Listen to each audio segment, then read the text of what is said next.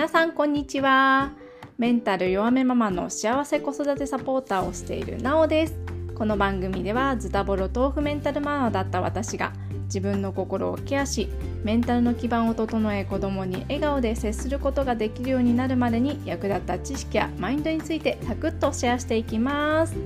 はい皆さん今日もお疲れ様です。ところで皆さん皆さんのお子さんは朝自分で起きてきてくれますか？うーん。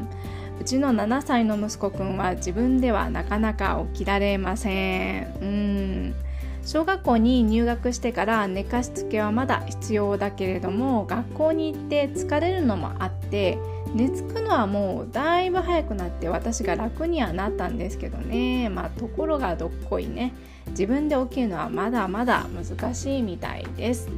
目覚まし時計をセットするんですけど自分でねもう器用にその時間に止めてまた寝ます。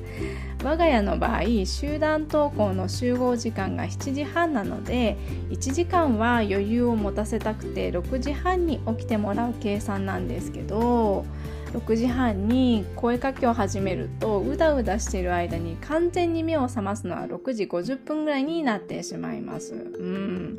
ということで私が6時15分までには起きてねと声かけをすることにしました。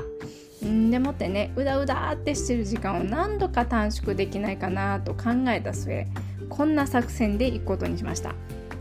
題して楽しい音楽で目覚めよう大作戦です。うん、などんな作戦かと言いますとね。最近ね流行りの歌などにねも敏感になってきた息子くん。全然うだうだ感からね起きれない時はねもうね音楽に起こしてもらおうということでスマホで好きそうな音楽をエンドレスリピートでかけます。で繰り返し聴いてるうちに同じ音楽ばっかり聴いてると嫌になってくるようで違うのかけてと起きてきてくれるようになりました。ちなみに今日は yoasobi さんのアイドルをかけたら2週目ぐらいに起きてきてくれました。音楽をかけている間はね身支度など私が違う作業をできるようになったし起きてってね声かけを何度もしなくても良くなったのでまあ一石二鳥かなって思ってて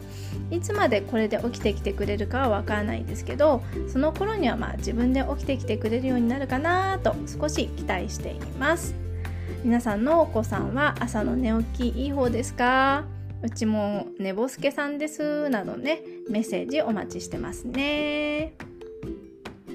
はい前置きはこの辺にして今日の本題に入っていきましょう。今日のテーマは産後うつ子供にずっと責められていると思っていたです。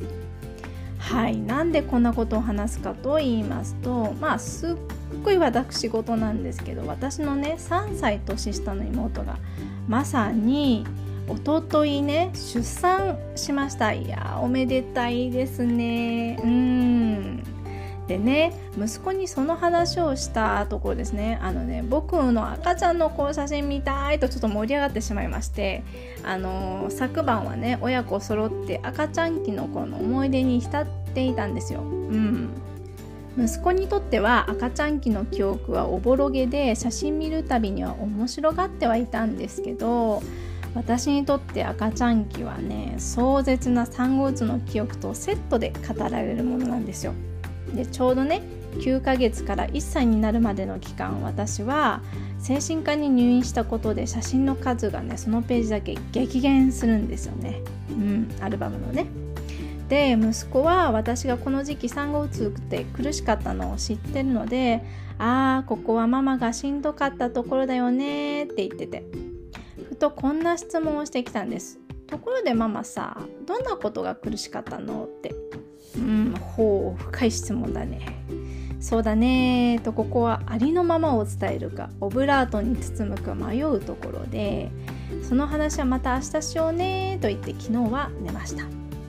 正直言うとね私の中でね苦しかったことうまくね子供が分かりやすい言葉で表現できなかったんですけどで今朝ね通勤の電車の中で考えたんですよね。分かりやすい言葉にしたらどうなるかなって。産後うつの時どんなことで辛かったかなって。でポンと真っ先に言葉にできたこと。それが子供にずっと責められていると思っていた。ということです。どんな時にそう感じていたかというと、まあ、息子が泣く時ですよね。授乳の時おむつ替えの時黄昏泣きの時寝かしつけの時赤ちゃんって泣くのが仕事っていうくらい泣きますけど私はその泣き声が産後うつになってから大の苦手になりました。なんでかっていうとさっきも言ったように私のことを責められている気がしていたからです。責められている気がするって気持ちって後ろめたい何かがある時にしか感じないじゃないですか。この時の私の後ろめたい何かっていうのはこんなことでした。それは心から息子を愛せてる自信がなかったこと。そして心から可愛い存在だと思い切れてなかったことです。ちなみに夫はこの時そんな風に感じていたかというとそうではなくてですね。私が自分が責められている気がすると話をすると何言ってんのときょとんとした顔でいつも見られました。あのね後から思い返すと泣いたら泣いたで夫が泣き止むまで抱っこするってことはまあなくてですね。ママじゃないとダメだってさとすぐ 私がバトンタッチしていたのも共感してもらえなかった理由の一つだなと思いました。で話を戻すんですけど今考えてみるとこれって子供に責められているという思い込みなわけなんですけどね。赤ちゃんの感情のバリエーションって気持ちがいい気持ちが良くない要するに快か不快かの2つから始まると言われているんですよね。なので泣くことは基本的に気持ちの良くないことが起こっている時と言われています。なのでママを責める感情がそこにあるかと言われるとそれは少しね飛躍しすぎな思い込みかなって言えるんですけどねでこの泣き声が苦手はだいたい息子が3歳になる頃まで続いたんですけどこれも産後うつが治ったかなって頃には良くなったんです。うん、でなんで良くのになったのかなって話になるんですけど特にねこれといって泣き声克服したいぜと思って何か取り組んだわけではないんですよね。そもそも自分が責められている気がするの正体なんですけど実はこれは私自身が私を責めていたからつまりさっきも言いましたが心から息子を愛せてる自信がなかったことそして心から可愛い存在だと思い切れなかったことで私自身が私のことを責めていた。その気持ちが息子に泣かれた時あ責められてる。っていう思い込みを生んでいると思ったんです。そのことに気づいたってのがまず泣き声克服のね大きな一歩でした。そして言わずもながなんですが私自身が息子を可愛いかも愛しいなって気持ちを自覚できるレベルになってきた時点で後ろめたさはなくなって自分を責めることも減って結果思い込みも消えていったんだなって思います。うんそもそもね子供のことうまく愛せてないですってお話をねあのおあのお茶会とかでお聞きすることもあるんですけど私個人の意見になるんですけどお子さんを産んだ瞬間から母性が湧いてもう大好きすぎる愛してるってなる人もいるんですけど私のようにうまく愛せてるかわからないそういう人も少なからずいます。以前このことに関してはエピソード19息子を愛せてなかった私が気づいた大切なことでもお話ししているようにうまく愛せな愛せてないのはですねママ自身が自分をうまく愛せてないからだったりします。つまりお子さんを愛するにはママ自身が自分を愛せていないと難しいということなんですけど私が私自身をうまく愛せるようになるまで努力したことについては長くしてなってしまうのでエピソード19を聞いていただけたらいいと思います。ただここで私が伝えたいのはお子さんをうまく愛せてない。そう思うことがあってもママ失格なんてことはないよということです。お子さんを愛するのに時間がかかっても大丈夫だよってこと。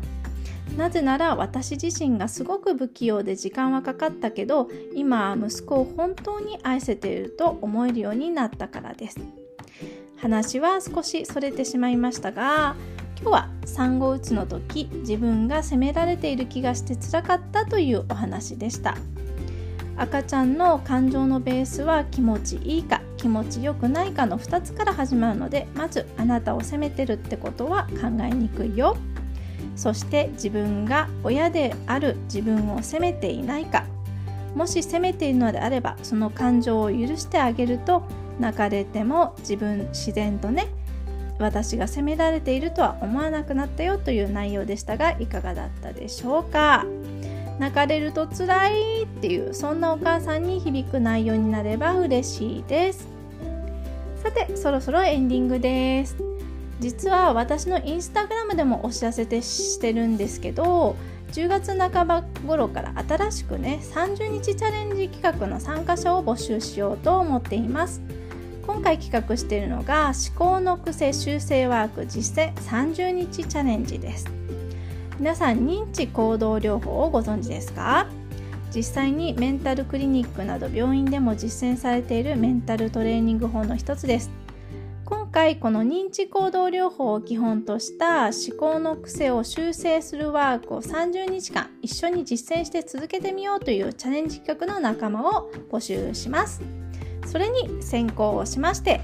実際使用するワークを私なおがテスト的に今月から毎日やってみています。どんなワークをするの？どんなことを毎日記録するの？どんなことがわかるなどインスタグラムのストーリーに随時経過を報告中です。気になるな興味あるなって思った方はこの番組の概要欄のインスタグラムの URL をタップ。アカウントをフォローしていただいてストーリーをチェックしてみてくださいね。30日チャレンジ自体は参加募集は10月半ば11月初めから1ヶ月間実施という予定でいます。チャレンジの参加費は無料です。募集開始の告知をいち早く受け取りたい方は是非概要欄から公式 LINE のリンクをタップしてご登録してお待ちください。はいこの番組では過去の私のように豆腐メンタルで育児こじらせちゃってるわーって親御さんからのご感想悩み相談質問随時募集しています。ぜひこのポッドキャストの概要欄にあります公式 LINE のリンクからメッセージをお待ちしています。インスタグラムの DM でも構いません。それではまた次回。ありがとうございました。